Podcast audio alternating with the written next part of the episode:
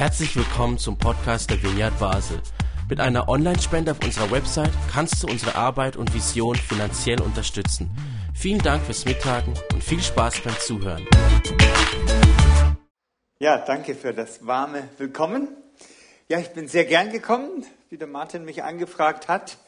Ähm, meine Frau und ich, wir haben so ein bisschen Vineyard-Blut in unseren Adern. Wir waren in den, in den 90ern, waren wir öfter in, in Bern, wo John Wimber noch gelebt hat. Und da waren die Konferenzen gesund. Da sind wir ganz gesund geworden. und äh, da haben wir damals connected äh, mit Vineyard schon. Und ja, wir waren sogar mehrere Jahre hintereinander da. Und ja, wir waren dann auch auf, äh, auf einem Indianerreservat. Ein paar Jährchen später hat uns Gott da rausgerufen. Und auch dort haben wir wieder mit Vineyard connected in den USA äh, mit einer großen Gemeinde in Duluth, sehr große Gemeinde, und haben selber dann äh, auf dem Reservat Gemeinde gegründet und haben das auch bewusst als Vineyard Church Plant gemacht, unter dem Dach von der Vineyard Duluth. Ja, so von daher fühle ich mich jetzt sehr wohl. Danke für die Einladung, ganz toll. Ich habe, ja, ganz kurz, ich habe schon ein paar Sachen in meinem Leben gemacht. Ich habe Theologie studiert, dann war ich Pfarrer in der Landeskirche, ganz brav, ein paar Jahre. Ähm, und dann äh, hat Gott uns eigentlich äh, in eine ganz andere Arbeit gerufen, nämlich in die Arbeit von Team F, äh, eine christliche Ehe- und Familienarbeit. Das war damals schon ein, Glaubens, war ein Glaubensschritt, Gehalt hinter uns zu lassen und Gott da reinzufolgen. Das haben wir zwölf Jahre aufgebaut. Ich habe immer gern Sachen aufgebaut in meinem Leben. Und John Wimber hat mal gesagt, man braucht etwa zehn bis zwölf Jahre, um was aufzubauen. Und so einen Rhythmus habe ich in meinem Leben eigentlich so entdeckt. Landeskirche mit Studium und Aufbauphase war zwölf Jahre. Dann auf dem Reservat waren es wieder zwölf Jahre. Nee, bei Team F waren es zwölf Jahre, genau. Erst im Nachhinein. Wir haben also nicht auf die Uhr geschaut und gedacht, jetzt sind zwölf Jahre um, sondern, äh, aber es hat sich so ergeben. Und dann waren wir auf dem Indianerreservat, was nochmal ein großer Schritt war. Und wir sind eigentlich mit einer Motivation hingegangen. Äh, einfach, wir wollten einfach ein Segen sein für äh, zerbrochene Menschen. Hatten von Indianern gehört. Meine Frau war schon vorher mal in Südamerika unter Indianern und ähm, der Vers aus Lukas 4 hat uns sehr angesprochen, wo Jesus sagt, er ist gekommen, die zerbrochenen Herzen zu verbinden und zu heilen und so weiter, wiederherzustellen. Und dieser Vers hat uns so angesprochen, hat das Gefühl, das sind für euch die Indianer. Und ich war mal auf einer Vineyard-Konferenz, da hat jemand was Interessantes gesagt, was mir in dem Augenblick, als wir diesen Ruf Gottes so gespürt haben, durch den Kopf ging. Er hat nämlich die Frage gestellt, zu was sind wir eigentlich berufen? Sind wir berufen zu evangelisieren, zu beten und dies und das? Bekommt man verschiedene Antworten. Und der Leiter damals sagte, wir sind berufen, den Dienst Jesu fortzusetzen. Super Antwort. Und genauso hatten wir es empfinden, Gott ruft uns raus, äh, den Dienst Jesu fortzusetzen und dort äh, unter Indianern zu leben, Teil dessen zu sein. Und recht schnell haben wir dann etwas entdeckt, nämlich, dass Gott selbst auf einer Mission sich befindet. äh, wieder war ich interessanterweise auf einer Vineyard-Konferenz drüben und dort habe ich das erste Mal äh, den Begriff der Missio Dei. Auf Amerikanisch klingt das ein bisschen holprig. Missio Dei. Klingt ein bisschen, als wenn jemand hängen bleibt, aber ist das gleiche. Äh, Missio Dei gehört, nämlich, dass Gott auf einer Mission sich befindet. Das war so eine Konferenz in Duluth.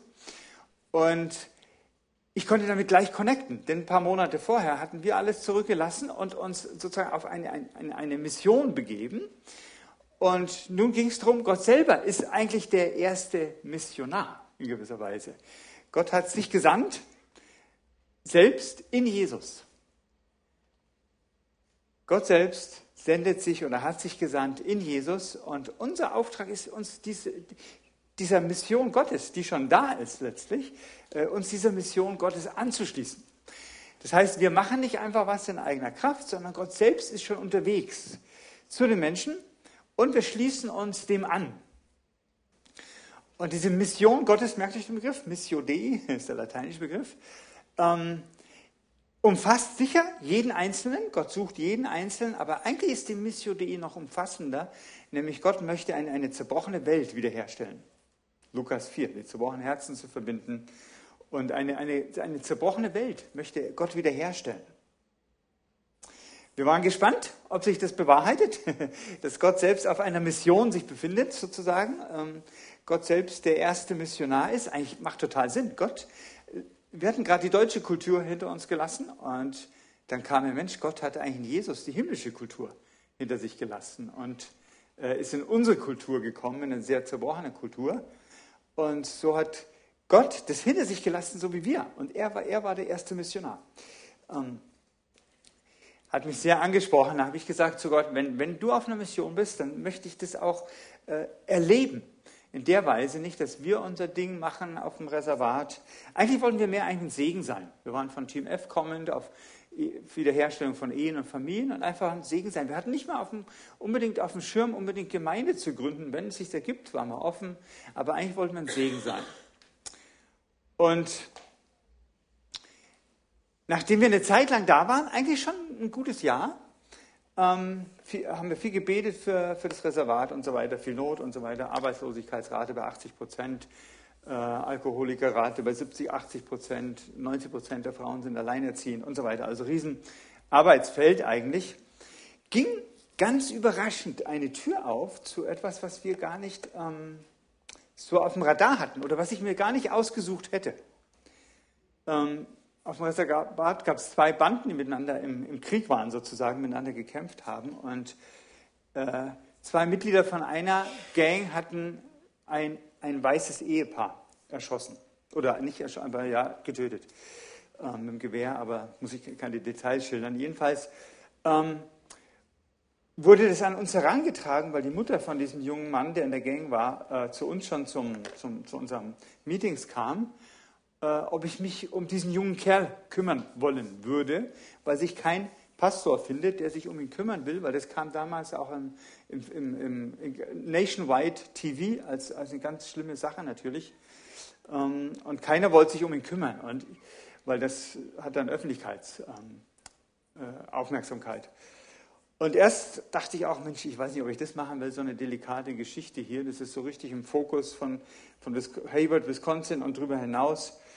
Habe aber gebetet und hatte den Eindruck, als wenn der Herr sagt, doch, kümmere dich um den Kerl. Und ich weiß noch, als ich dann ins Gefängnis ging, äh, das erste Mal in meinem Leben, zum Glück, man sollte ja nicht, äh, vor allem auf der richtigen Seite, der, hat jemand mal gesagt, der, der, äh, der Balken da sein. Jedenfalls bin ich das erste Mal ähm, reingegangen und war jenseits meiner Wohlfühlzone und treffe da den jungen Kerl, eigentlich ein, jung, ein junger Mann, sehr verunsichert, sehr verstört eigentlich. Und habe mich mit ihm unterhalten. Äh, über mehrere Wochen dann hat sich das so ergeben. Und schlussendlich hat er sein Leben Jesus gegeben, nach ein paar Wochen.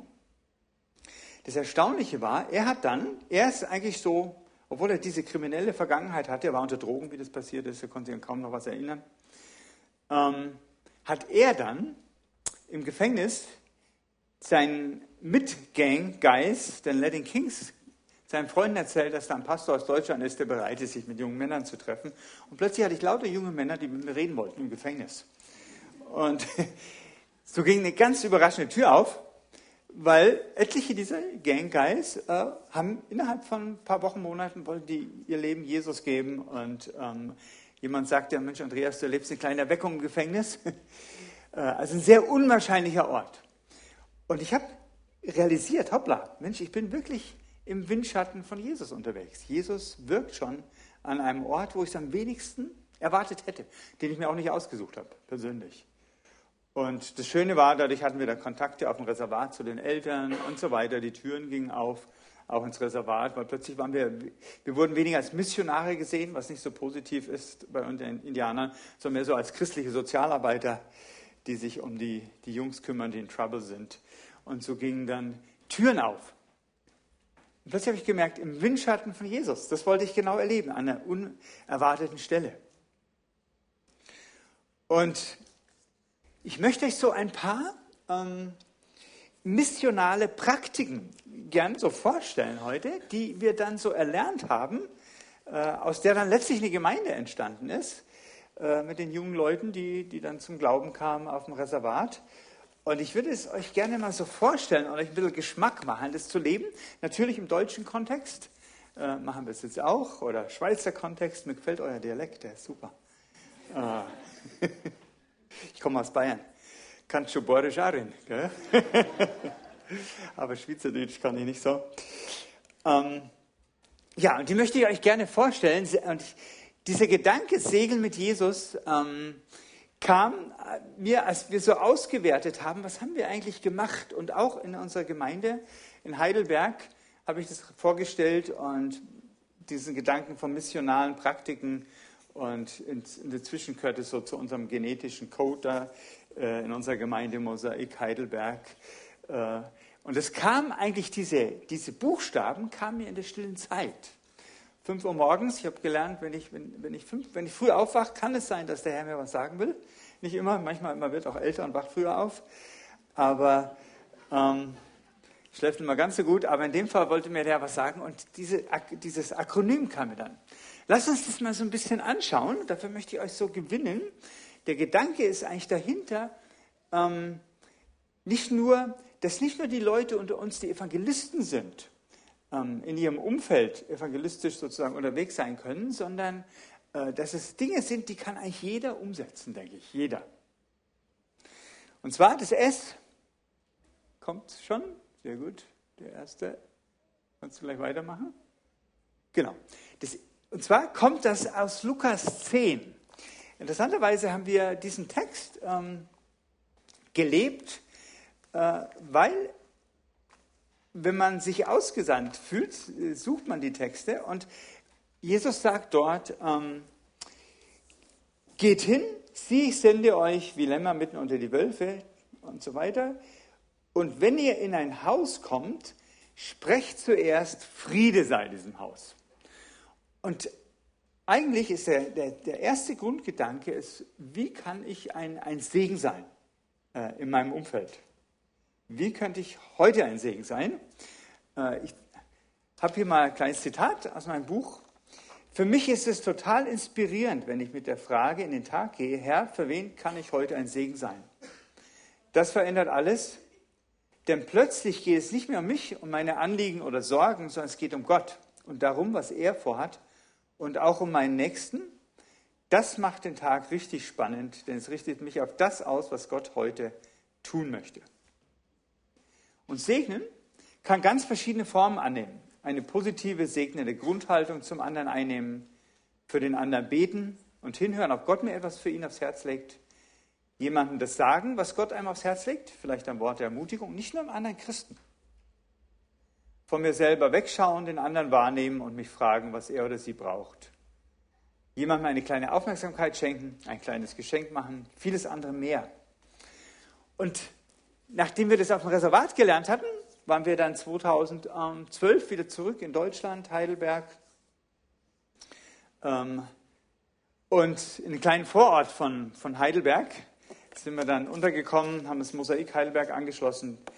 Ähm, und unser Herzensanliegen ist eigentlich in der Nachbarschaft ein Segen zu sein. Und ich weiß noch eines Morgens in meiner stillen Zeit, wo ich genau die, eine dieser Fragen gestellt habe, kam mir der Gedanke, Mensch, da ist ja eine Nachbarin drüben, die hat ein Baby bekommen. Und mir kam der Gedanke, ja, schenke ihr doch was. Äh, schenke ihr einen Kalender oder es war ein kleines Büchlein und mache eine Freude, schenke was, schreibe eine Karte, also zum, zum Bookstore geradelt, der drei Kilometer weiter weg ist und äh, ein, ähm, ihr seht, ich bin noch ein bisschen englisch drauf, Bookstore, Bücherladen. und habe hab das besorgt und ein bisschen was reingeschrieben, auf eine Karte geschrieben. Meine Frau ist genial, die verpackt die Sachen immer so schön. Und dann war ich der Wohltäter, konnte das abliefern und Sie hat mich reingebeten, wir haben uns ein bisschen unterhalten und so weiter.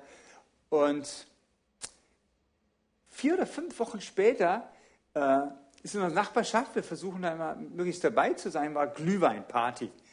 Äh, Glühweinparty ist so eine Adventszeit, die Nachbarn kommen zusammen und ich empfehle euch da nicht zu fehlen. Ähm, und ich traf sie dort und ich dachte, Mensch, frage ich sie mal. Und sie sagt, ja, wie hat Ihnen das Buch gefallen und so weiter. Und sie sagt, Sie werden es nicht glauben, ich habe jeden Abend in dem Buch gelesen und es hat mich total angesprochen. Jetzt übrigens nächsten Freitag, wir machen inzwischen offene Abende so in Mauer, ähm, so heißt der Ort, äh, möchte sie kommen. Und, und mal noch ein bisschen mehr hören über Gott. Und so eine kleine Sache, wie kann, wie kann ich heute ein Segen sein? Ähm, hat, löst oft diese Dinge aus. Einfach ein Segen sein. Und überlegt mal, in eurem Arbeitsplatz, Umfeld, wo Gott euch hingestellt hat, der Gedanke ist eigentlich hinter diesem Ding, dass man nicht ein Riesenprogramm noch zusätzlich absolviert. Die meisten Christen, die ich kenne, sagen, ich möchte nicht noch, noch mehr Programm. Ich habe meinen Job, dann habe ich noch Gemeinde, da muss ich präsent sein und dann nicht noch was. Und der Gedanke ist eigentlich, das in den Lebens, einen Lebensstil einzubauen, in den Alltag einzubauen, sodass es ein Lebensstil wird, im ganz normalen Alltag, am Arbeitsplatz, in der Nachbarschaft, Verwandtschaft, Freundes- und Bekanntenkreis, das da einzubauen. Es gibt inzwischen auch ein paar Leutchen, die mein Buch gelesen haben, die erzählen, am Arbeitsplatz hat mir Gott so einen Eindruck gegeben für jemand. Und dann habe ich den, mit dem mich unterhalten und so weiter, habe es einfließen lassen. Solche Gedanken. Ähm, also wie kann ich das in meinem ganzen organischen Umfeld leben? Gehen wir mal weiter. Segnen, ein Segen sein. Ich denke, das kann jeder. Ganz einfach. Und schauen wir mal weiter, wie es weitergeht. Und zwar, wenn ihr in ein Haus kommt, dann esst. Essen ist nicht schwer. Heute fällt es leider aus, aber äh, Essen ist nicht schwer. Und äh, letztlich ist es äh, Beziehung bauen. Dass, dass man einfach äh, Beziehung baut zu Menschen ähm, im ganz normalen Umfeld. Und ich habe eins festgestellt, dass, ähm, dass wir oft so schnelllebig sind, dass wir die Chancen nicht nützen, auch für die kleinen Begegnungen. Auch da hat Gott so unseren Hintergrund ein bisschen benutzt. Beim Indianerreservat geht alles langsamer. Die Indianer sagen immer, die Weißen haben die Uhr, wir haben die Zeit. Äh. Und die haben auch Zeit. Die kannst du, die haben, wenn du kommst, die besuchst, die haben Zeit. Äh, in Deutschland ist es ein bisschen anders, aber ich habe gelernt, ähm, in der Schweiz ähnlich, die kleinen Begegnungen zu nützen beim Nachbarn. Äh, früher war ich oft so ausgebucht und hinter meiner Zeit immer hinterm Herrennen, dass ich da wenig Zeit genommen habe. Ich plane jetzt so, dass wenn mir jemand, dass ich fünf bis zehn Minuten Puffer habe, fünf Minuten sagen wir mal, um wenn, dass, wenn mir jemand begegnet, ich auch Zeit habe. Und ich habe festgestellt, oft sind so kleine Gespräche über den Zaun und die dann die Brücke bauen, manchmal für tiefere Gespräche. So fing es an mit unserem Nachbarn zur Linken, so lockerer Kontakt und so weiter. Äh, er ist behindert und ähm, hat einen Autounfall gehabt. Und eines Tages sagte er, Mensch, können wir nicht mal Radl fahren? Aber wissen Sie was? Äh, ich weiß gar nicht, ob Sie mit mir reden wollen, weil ich bin Atheist. Und ich sage, nee, nee, gerne. Ich dachte, genau, gerade dann dachte ich, habe ich natürlich nicht gesagt, aber habe ich natürlich gesagt. Und ich sage, klar, radeln wir. Und so sind wir Radl fahren gegangen und so zweieinhalb Stunden, das war total locker eigentlich, entspannt und so. Und ich habe auch nichts gepusht, eigentlich in dem Sinne, irgendwie vom Gespräch her. Plötzlich kommen wir an so einer katholischen Kirche vorbei und er sagt, Mensch, diese verrückten Leute bauen so einen Betonklotz mitten in die schöne Natur. Und dann kam raus, er ist eigentlich ein frustrierter Katholik, äh, weniger ein Atheist, ein frustrierter Katholik. Und ja, war eine offene Tür, ihm zu erzählen, wie ich zum Glauben gefunden habe. Und es war eine völlig andere Perspektive. Er will immer wieder Radl fahren gehen. Leider habe ich nicht ganz so viel Zeit wie er, weil er, hat, er ist äh, arbeitslos. Äh, aber der Auf, der Auslöser war der kleine Kontakt, die, die kleinen Gespräche. Also, E für Essen, Beziehung bauen. Und wir haben ja alle unser Umfeld, Eukos, unseren Beziehungskreis und da das bewusst sehen und nutzen. Jetzt kommt ein schöner Vineyard-Wert, verpackt unter G, Segeln, Gott einladen. Äh, das habe ich noch von John Wimber gelernt, ganz ehrlich. Ähm, Gott einladen bedeutet eigentlich sich zu fragen, was will Gott jetzt in der Situation tun? Vineyard fing ja eigentlich an äh, mit Power Evangelism. Dass sie rausgegangen sind in Los Angeles und dort die Gaben des Geistes auf die Straße gebracht haben. Nicht nur im Gottesdienstraum. Ich war dort schon äh, in, in LA, habe mir das angeschaut, wo das alles gestartet hat. Und die sind rausgegangen, Power Evangelism. Das heißt, sich zu fragen, was will Gott jetzt in der Situation tun? Und das finde ich einen total spannenden Teil. Ähm, denn wir wollen ja mehr sein, noch als gute Nachbarn, das wollen wir auch sein. da fängt es an. Aber dann wünschen wir uns ja, dass Gott irgendwie reinkommt. Und wir erkennen, was vielleicht Gott tun möchte. Und das, ich leide manchmal darunter, dass ich, das, ich, ich denke oft, dass wir die Gaben des Geistes zu sehr oft in den Gottesdienst rein, äh, in darauf beschränken die Gaben des Geistes. Ich denke, die müssen raus. Wenn wir anschauen, wie Jesus gelebt hat, dann war er ständig unterwegs und hat eigentlich von Sachen von Gott weitergegeben im, im, im Umfeld. Ihr habt auch sicher auch das Dreieck Up in Out.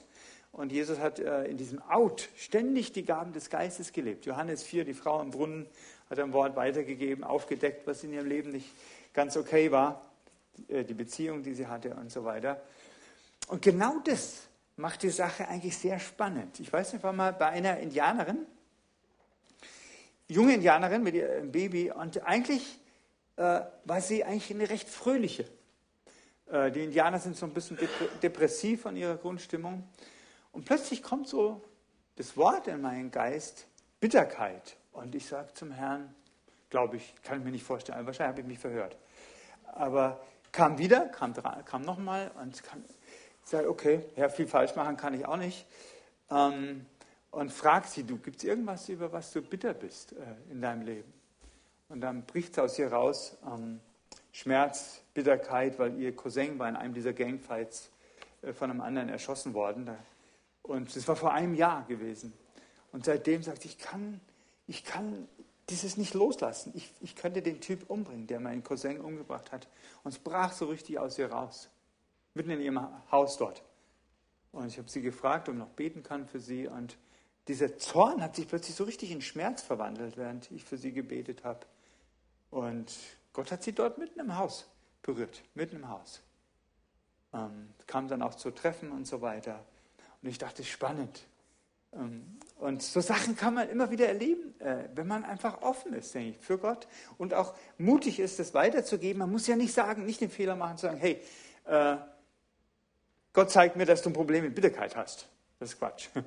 Weil man kann sich ja täuschen, aber du kannst immer fragen. Könnte es sein, dass du ein Problem mit Bitterkeit hast?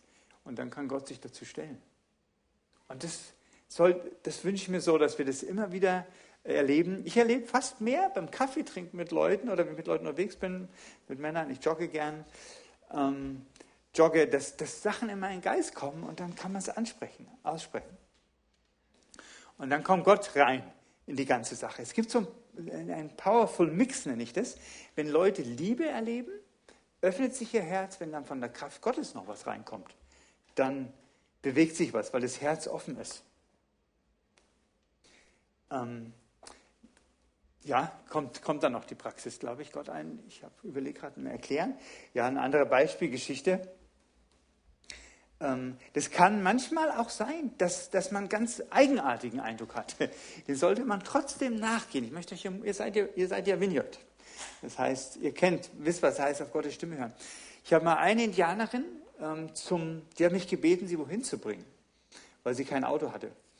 Und habe getankt und bin, war in der Tankstelle und sie war noch in meinem Auto.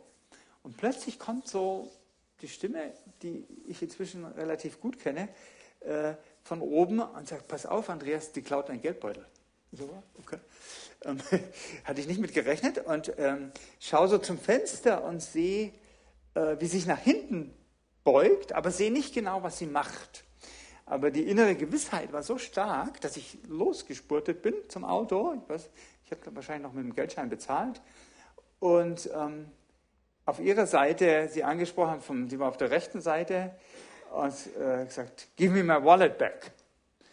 Und sie sagt, which wallet? Und ich sage, give me my wallet back. Which wallet? Dritte Mal, give me my wallet back. Which wallet? Also hat es geleugnet.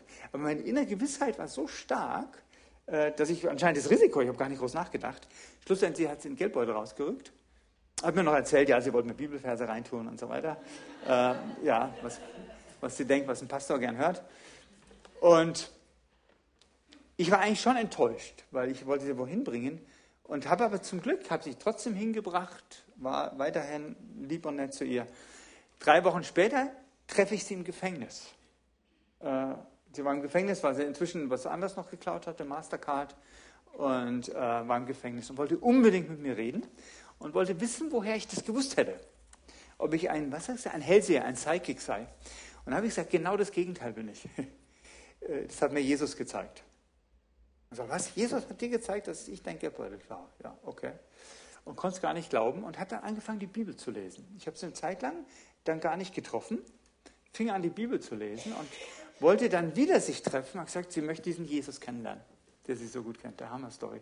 Als sie rauskam, hat sie sich uns angeschlossen, kam zu unserem Treffen, aber die war so berührt davon, dass Jesus sie kennt.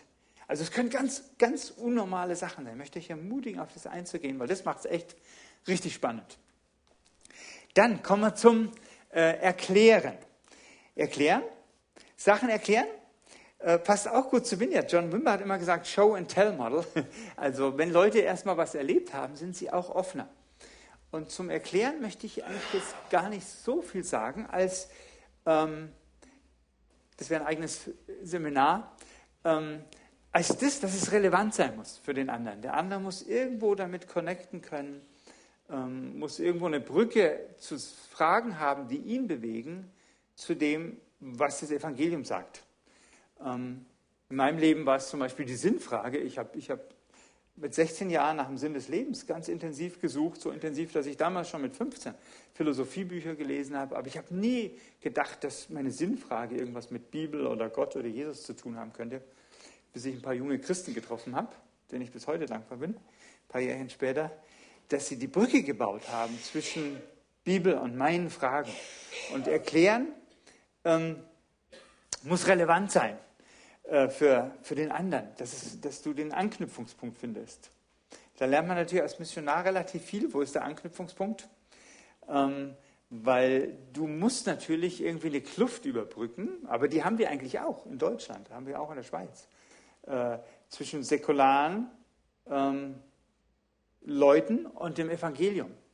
Und da die Brücke zu finden, äh, ist, ist, ein spannender äh, Prozess beim Medizinmann, ich hätte es nie gedacht, ich habe mich öfter mit dem Medizinmann getroffen auf dem Reservat, ähm, hätte ich nie gedacht, dass die Brücke eigentlich Werte sind, die ihm wichtig sind. Ich habe alle möglichen Versuche gemacht, irgendwie das Evangelium relevant zu vermitteln und so. Und ich habe gemerkt, er connected nicht.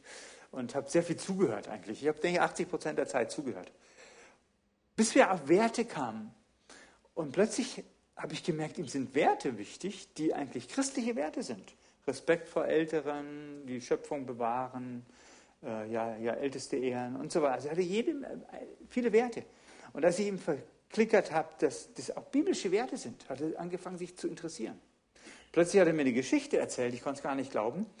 Die haben mir eine mündliche Überlieferung, dass es eine Überlieferung gibt, die, die gibt er nur einigen Leuten weiter, nicht allen, weil es ein bisschen schambesetzt ist, nämlich, dass den Ojibwe People, den Indianern, sei eigentlich bei der Schöpfung ein Buch angeboten worden. Und sie hätten das Buch abgelehnt. Und deswegen hätten, haben sie nur eine mündliche Überlieferung. Und natürlich musste ich jetzt ein Evangelist sein, um die Chance zu nutzen. Und ich sagte zu ihm, hey, Jerry, das könnte doch die Bibel sein. Und er schaut mich an, ich merke, wie er oben arbeitet bei ihm. Und dann schaut mitten ins Gesicht, fuchtelt er mir und sagt, but not the King James Version. Also, das weiß ich noch wie heute. Also nicht die King James, weil die ist für negativ, weil äh, die Bibel wurde ja benutzt, um in ihre Kultur wegzunehmen, sozusagen. Und ähm, dann habe ich ihm erzählt, dass ich aber, dass die Bibel ja auf Hebräisch und Griechisch ist in den Ursprachen und dass ich beides kann. Und wenn er will, kann ich gerne meine hebräische Bibel, mein griechisches Neues Testament mitbringen, kann ihm das von dort her übersetzen. Und dann war er total offen dafür, hat seine Ojibwe-Bibel mitgebracht, ein Neues Testament, was er von irgendjemand hatte. Und dann saßen wir manchmal stundenlang und haben NT gelesen. Musst du dir vorstellen, der Medizinmann und der Pastor. Die, die, die Damen vorne, seine Sekretärin ist schon nervös geworden. Glaube ich, wird jetzt der Medizinmann bekehrt oder so. Aber es war richtig schön, war richtig schön. Wir haben, wir haben Worte von Jesus gelesen. Und ich war nicht unter Druck, ihn jetzt bekehren zu müssen. Ich bin davon ausgegangen, der Heilige Geist wirkt an ihm, während wir, während wir Bibel lesen, während wir Ujibwe-Bibel mit griechischen NT äh, zusammenlesen. Und ich glaube, der Heilige Geist hat ihn, an ihm gewirkt. Gott spricht übrigens die Liebessprache von Menschen, ähm, die ganz unterschiedlich ist. Weiß noch, die erste Begegnung mit Jerry, mit dem Medizinmann, ist ja ganz schwer, einen Anknüpfungspunkt zu finden. Warum komme ich? Er hat mir sogar gleich ins Gesicht gesagt, don't try to convert me. Versuch nicht, mich zu bekehren. Das haben schon vier Pastoren versucht und die hätten auf Granit gebissen. Und ich habe zu ihm gesagt, du, ich will dich eigentlich gar nicht bekehren. Ich will dich kennenlernen. Ich will, ich will dich kennenlernen, auch eure Traditionen. Und nach unserem ersten Treffen habe ich gefragt, ob ich beten darf. Und er sagte, klar kannst du beten. Und ich habe gebetet, bewusst zu Jesus, sodass er merkt, ich bete jetzt, weil er betet ja auch zum Schöpfergott, zu Great Spirit, Kitchen Manitou, und ich bete jetzt bewusst zu Gott Vater, aber auch bewusst zu Jesus. Und hatte irgendwie nach dem Gebet, ich hatte die Augen zu, dachte ich, irgendwie hat sich ein bisschen was verändert. Er ist irgendwie freundlicher oder so. Habe dem aber nicht so viel Bedeutung beigemessen und bin gegangen. Ähm, hat mich aber nicht losgelassen. Ich hatte den Impuls, ruf ihn noch, ruf ihn an. Und ich habe ihn am Nachmittag angerufen und sagt, Jerry, did anything happen while I prayed? Also ist irgendwas passiert, wenn ich oder irgendwas? Ist, äh, und er sagt, ja, er muss mir was erzählen. Und das Interessante ist, er ist nie wieder ans Telefon gegangen. Beim Medizinmänner am Telefon zu erwischen ist fast ein Wunder. Die haben es nicht so mit der Technik. Sind, der hat zwar einen Laptop, aber den benutzt er nie. Der Drucker ist noch eingepackt. Äh, überhaupt nicht mit der Technik. Und da ging er tatsächlich ans Telefon und sagte, er muss mir was erzählen. Äh, ich hatte nämlich meine Augen zu und während, während ich gebetet hätte, äh, sei bewölkt gewesen, seien die Wolken auseinandergegangen und die Sonne hätte, auf uns, sie hätte sich geteilt und die Sonne hätte auf uns geschienen. Und das würde ihm zeigen, interessant, die Sprache eines Indianers, das würde ihm zeigen, that Creator God looks upon us with a smile und auf unsere Konversation. Also dass Gott, der Schöpfer, auf uns schaut mit einem Lächeln und auch auf unser Gespräch. Und von dem Augenblick an war er, wollte er sich weiter mit mir treffen. Ich glaube nicht, dass er sich groß hätte mit mir weiter treffen wollen, wenn es nicht passiert wäre. Und ich dachte, Vater, du sprichst echt die Liebessprache von den Leuten. Und ich merke es nicht mal. Ich bin so JMM geprägt, immer Augen zu beim Beten. Vinyard hatte eher Augen offen. Aber wir sind mit Y raus und hast immer die Augen zu, bist intens dabei und so. Und ich habe es nicht mal gemerkt nicht mal wahrgenommen. Und er merkt es. Und Gott ist, hat ihn, glaube ich, ist in, in seiner Liebessprache begegnet. Und so haben wir uns über zwei Jahre regelmäßig getroffen. Und so konnte ich ihm dann ein paar Sachen erklären. erklären. Gut, gehen wir noch weiter. Wie lange habe ich? Dass ich nicht will? Noch ein bisschen? Was? Ist lang, okay, für die zwei Buchstaben. Okay, gut. Super. Äh, genau, Lasten tragen. Jetzt kommen zwei, äh, also die waren aus Lukas 10, ähm, Gott einladen, woher habe ich das? Hier, und heilt die Kranken. Hier noch zurück, Gott heilt die Kranken. Habe ich bewusst weitergefasst. Weil nicht jeder, es geht nicht nur um Kranken, es geht auch darum, einfach die Gottdimension rein, dass sie reinkommt. Und Heilung ist, ist super. Ähm, ich selber habe jetzt nicht so die, die Gabe der Heilung. Wir haben es im Einzelfall mal erlebt aber nicht so häufig. Meine Gabe ist mehr, dass ich manchmal ein Wort habe für jemanden und entdecke da, bring deine Gaben ein, die Gott dir gegeben hat. Halt die Kranken weitergefasst, Gott einladen und äh, das Erklären, da sagt Jesus, ähm, und sagt ihnen, das Reich Gottes ist nahe zu euch gekommen. Also das sind die vier Missional Practices von äh, Lukas 10. Und wir haben sie noch um zwei ergänzt, aus unserer Erfahrung raus, nämlich Lasten tragen. Wir haben festgestellt, dass eigentlich jeder irgendwo eine Last mit sich rumträgt. Irgendwo. Äh, je nach Kultur versteckt man die Last. Auch in Amerika sehr stark, immer gute, heile Fassade, alles gut. Ähm, die Indianer sind offener, ihre Lasten zu zeigen. Ähm, die reden auch drüber, wahrscheinlich, weil es ihnen auch so schlecht geht. Und äh, Lasten mittragen bringt uns in das Leben von Menschen rein. Weil wenn der andere uns mittragen lässt, was die Last ist, dann öffnet er sich irgendwo. Und von daher blende ich schon die letzte ein, kurz Lasten tragen und bringe ein Beispiel für Segeln, nachfragen. Denn der Weg, wie man reinkommt in das Leben von Menschen, ist durch echtes Interesse. Ähm, wirklich einfach Interesse haben für Menschen, nachfragen. Da habe ich viel auch von meiner Frau gelernt, die, die sehr hirtlich unterwegs ist. Ich bin auch ein bisschen mehr evangelistisch unterwegs, meine Frau mehr hirtlich. Und ich merke, meine Frau fragt immer total intensiv nach und aktiv nach. Ähm, auch jetzt noch, auch in unserer Nachbarschaft. Neulich waren wir unterwegs Und dann bleiben wir am Zaun bei jemand stehen. Ich dachte mir so fünf Minuten. Und meine Frau stellt ständig Fragen. Zum Schluss sind wir eineinhalb Stunden gestanden. Ich habe so einen Gottesdienst versäumt. Musste zum Glück nicht predigen, das war Sonntag. Ähm, und zum Schluss fragt der Nachbar uns, warum sind Sie eigentlich Pastor? ja, ich sage, ich erkläre Ihnen das ein andermal, weil es braucht ein bisschen Zeit. Und dann sind wir uns bei einer Glühweinparty wieder begegnet und dann habe ich ihm erzählt, warum ich Pastor bin. Aber der Auslöser war eigentlich, dass meine Frau immer nachgefragt hat. Und das Interessante ist, wenn wir echtes Interesse haben an Menschen, dann öffnen sie sich. Dann öffnen sie sich. Weil ich sehe jeden Menschen eigentlich so im Ebenbild Gottes geschaffen. Also nicht nur eigentlich als Bekehrungsobjekt.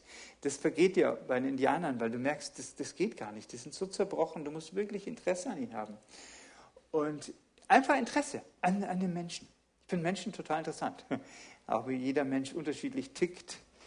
Ähm, und dann nachfragen, in die Welt des anderen eintreten. Und ich habe selber festgestellt, es gibt ein paar, ich habe ein paar Freundschaften, Freunde, die wirklich Interesse haben und die fragen nach. Und da öffne ich mich auch. Ich merke das relativ schnell. Ob jemand mehr höflich nachfragt und dann schnell wieder bei sich ist oder ob er echtes Interesse hat. Haben so ein Ehepaar, besonders sie fragt immer nach und denkt, wow, die ist echt interessiert. Dann fange ich an, mein Herz zu öffnen, immer mehr. Und drum nachfragen ist so wichtig. Gerade wir ich denke, wir Christen sind manchmal auch nicht so viel besser als manche, die, die Jesus noch nicht folgen, weil wir manchmal so in unserer eigenen Welt leben. Und Gott ist in Jesus in unsere Welt gekommen, in unsere Welt eingetreten und ähm, ja, hat, ist, hat, hat den Himmel verlassen und ist in unsere Welt. Wir müssen lernen, die Welt von anderen einzutreten. Ich weiß noch eine Story, die eigentlich sehr, die alle Praktiken so ein bisschen zusammenfasst, die man leben kann, ist mit einer Indianerin gewesen und es war ein Prozess von zwei Jahren, wo alle Elemente vorgekommen sind. Die erzähle ich euch noch. Ähm, das fing an, dass ähm, eine junge Indianerin zu Jesus gefunden hat und ihrer Freundin äh, uns und dadurch ähm, ihre Freundin erzählt hat von uns und von, von dem Pastor und seiner Frau, die, die gerne auch mal vorbeikommen und so weiter. Und bin ich vorbeigekommen. Und was treffe ich an? Äh, eine junge Frau mit drei Kindern von, aus verschiedenen Beziehungen. Und die war erst Wochen zuvor von ihrem Ex-Freund, der sie dann schon verlassen hatte, zusammengeschlagen worden. Der wollte sie sogar in der Badewanne ertränken. Der, der Sohn war dann traumatisiert und ich komme dahin, absolutes Chaos. Drei kleine Kinder hüpfen rum. Sie hat kein Geld. Ähm, und der Winter kommt und der Winter in Wisconsin ist lang. Der geht bis 30 Grad. Äh, ein halbes Jahr, von November bis April. Und ihre Last war also eine finanzielle, war eine ganz praktische und so weiter. Und ich hatte den Eindruck, als wenn Jesus sagt, äh, hack Holz für sie. Und ich sage, Jesus, weißt du nicht, dass ich Pastor bin? Spaß. Äh, aber Holzhacken im Keller. Die hatte so einen alten, staubigen Keller. Und ich sage, okay, Holzhacken. Und da habe ich eine Stunde Holz gehackt oder noch länger und sie kam nicht mal runter. Und ich sage, ja, was mache ich hier? Ich, äh, ich spalte mir fast meine Füße beim Holzhacken, weil ich bin auch nicht so der Profi. Ich habe drüben erst Holzhacken gelernt. Ähm, beim zweiten Mal hat sie mal runtergeschaut und runtergewunken. Und beim dritten Mal, wo ich kam, äh, hat sie sich auf die Treppen gesetzt. Und ich habe gemerkt, sie will irgendwie reden. Und ich war schon ganz verschwitzt, äh, weil da unten war es nicht so kalt im Keller, weil die konnte inzwischen dann schon heizen durch das Feuerholz, was ich ihr da gesplittet habe. Ähm, und dann wollte sie wissen, why are you doing this? Also, ihr müsst vorstellen, misstrauische Indianerin. Und dann konnte ich es mir nicht verkneifen, nachdem ich ja schon drei Stunden Holz gehackt hatte, zu sagen, weil Jesus dich lieb hat und wir dich auch. Und dann, sie, sie bleibt sitzen. Und, äh, und so hat sich ein, ein, ein, ein Weg mit ihr entwickelt, wo sie sich immer mehr geöffnet hat. Immer mehr ihre Nöte erzählt. Ich weiß, am Anfang war manchmal anstrengend, weil sie nur gestresst war und immer in mein Gesicht gepafft hat mit, beim Rauchen. Ich bin manchmal richtig stinkend nach Hause gekommen und halt pafft ihr ins Gesicht und redet und redet. Im Laufe der Zeit wollte sie aber auch immer mehr antworten und konnte man ein bisschen mehr reinlegen. In, in ihr Herz, in ihr Leben und so weiter. Aber man hat es verdient durch Acts of Kindness, eigentlich durch, durch diese Taten der Barmherzigkeit. Ich habe weiter immer wieder Holz gehackt. Wir haben sogar einen Freund von mir hat mit äh, Schnee geschaufelt bei ihr und so weiter. Und so hat sie sich immer mehr geöffnet. Ich habe versucht, in ihre Welt einzutreten und ähm, nachzufragen, mich zu, einfach für sie interessiert. Und es ging am Anfang überhaupt nicht über Jesus. Und ich habe im Nachhinein herausgefunden, dass sie sogar sehr misstrauisch war gegenüber Christen, weil ihr, ihr Schwieger, nicht Schwiegervater, ähm, die ist in, einem, in, einem, in einer Pflegefamilie aufgewachsen, der hat sie als Christ bekannt und hat sie sexuell missbraucht. Von daher hatte sie eigentlich eine sehr negative Sicht von Christen. Und hat sich immer weiter dann geöffnet. Einmal, dann fing sie an, ihren Freunden zu erzählen von meiner Frau und mir und sagt, yes, my pastor, hat sie mich plötzlich als Pastor angeredet, obwohl sie gar nicht zu unseren Treffen kam. my pastor is better than a pack of cigarettes.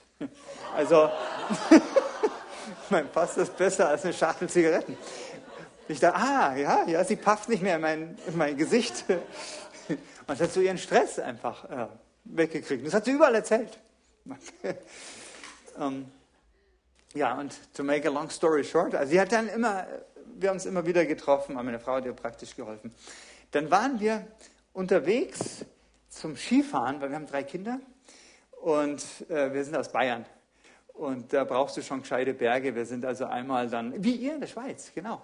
Äh, wir, sind, äh, wir sind da einmal in Wisconsin Skifahren gegangen, da hieß es Christie Mountain und wir haben uns gedacht, okay, gehen wir Skifahren und dachte, wo ist hier eigentlich ein Berg und so. Und war alles relativ flach und dann kam so ein Hügel und das war für die Amis Christie Mountain und so 100 Meter hoch oder so. Und wir sind da einen Tag, einen halben Tag wahrscheinlich nur gefahren.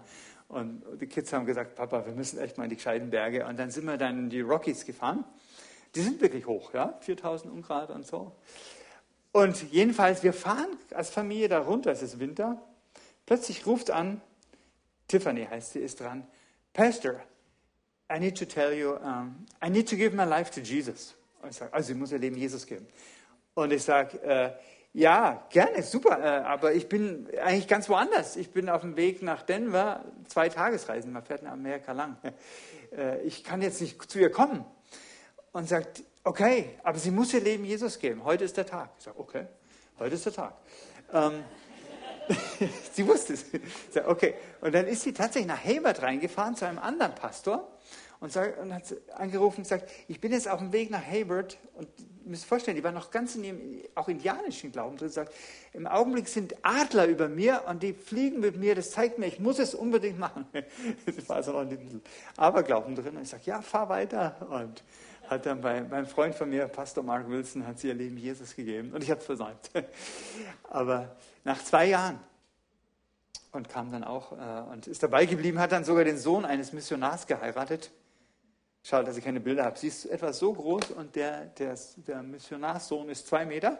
Gibt so ein Bild, wo sie sich küssen, da steht sie auf, auf einer Bank. Das ist kurz vor der Hochzeit. Küsst sie ihn auf der Bank. Also sie muss so hoch. Inzwischen haben sie einige Kinder zusammen und sind ganz nach wie vor toll mit Jesus unterwegs.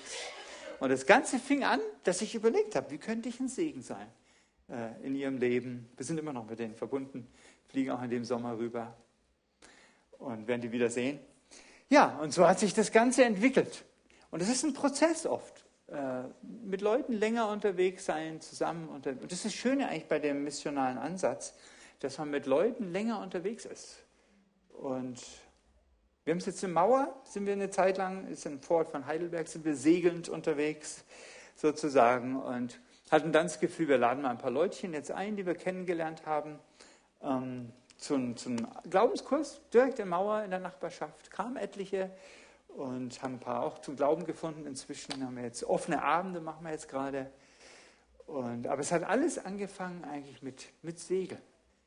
Äh, ein anderer Ort noch gerade, wo wir auch, wo wir segelnd unterwegs, wo ich segelnd unterwegs war und ist in, in, Ostdeutschland, in Heinichen, weil wir sind mit Juma Mission raus. Und dort hatte ich das damals noch nicht das Akronym. Aber in meinem Herzen hat es schon immer gebrannt, diese missionalen Geschichten. Da habe ich das damals gelehrt, vor jetzt fünf Jahren. Und etliche Leute haben das genommen und umgesetzt. Und da sind inzwischen drei Hauskreise entstanden. Aus dem Segeln. Also es kann zu einer. Und das Schöne ist bei diesen missionalen Praktiken, es geht nicht nur um Werte. Werte sind manchmal theoretisch, sondern man, man setzt gleich was um. Und wenn man es umsetzt, lebt man sich sozusagen auch in ein neues Leben hinein. Man entwickelt neue Gewohnheiten. Und es wird mehr zu einer Gewohnheit, sich ein bisschen mehr Zeit zu nehmen, zuzuhören und so weiter. Und äh, act, your, act yourself into, into a new way of thinking, dass man sich da rein, äh, nicht nur durchs Denken, sondern durchs Handeln sich rein bewegt. Und dazu möchte ich euch ermutigen. Und mein Buch ist so aufgebaut, dass es eigentlich für jeden Tag eine Einheit hat, die eigentlich ganz überschaubar ist. Wenn ihr die, die, einige haben ja angefangen, gell? Genau. Und für jeden Tag eine Einheit auch mit Fragen und so, man da herausgefordert wird, es umzusetzen. Bei unserer Musik machen es ein paar Hauskreise auch zusammen, ermutigen sich gegenseitig, auch eine Möglichkeit. Aber der Gedanke ist sozusagen, nicht nur über die Theorie, sondern über, über, über das Umsetzen in einen neuen Lebensstil reinzukommen. da wünsche ich euch viel Freude, viel Erfolg und viel Frucht und freue mich, dass ihr das umsetzen wollt. Finde ich ganz super und bin dankbar und bewegt, dass ihr mich eingeladen habt. Ja. ja. Danke. Danke euch. Ja, vielleicht spreche ich noch ein Gebet. Das wäre schön. Vater, ich danke dir, dass du selbst auf einer Mission bist, dass du selber ähm, ja, auf einer Mission bist, dass du dich gesandt hast in diese Welt, dass du Jesus gesandt hast, dass du deine Gemeinde sendest in die Welt und dass du diese Welt erneuern willst, dass du bei Einzelnen anfängst, bei einzelnen Menschen, dass dein Ziel aber ist, eigentlich die Welt zu erneuern, ein neues ja, wiederherzustellen, zu erneuern. Danke, dass du aber jedem Einzelnen dabei nachgehst und dann nicht dabei stehen bleibst. Und ich bitte dich, Herr, während wir so vor dir sind, dass du auch einzeln von uns ja vielleicht Menschen aufs Herz legst, die wir, wo wir ein Segen sein dürfen, die wir segnen dürfen. Wo wir uns fragen dürfen, wie können wir in ihrem Leben ein Segen sein.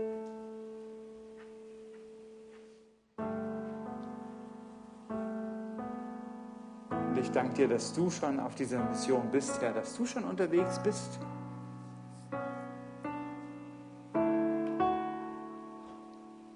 Dass du schon unterwegs bist zu den Menschen, dass du schon in Bewegung bist, Herr. Dafür danke ich dir.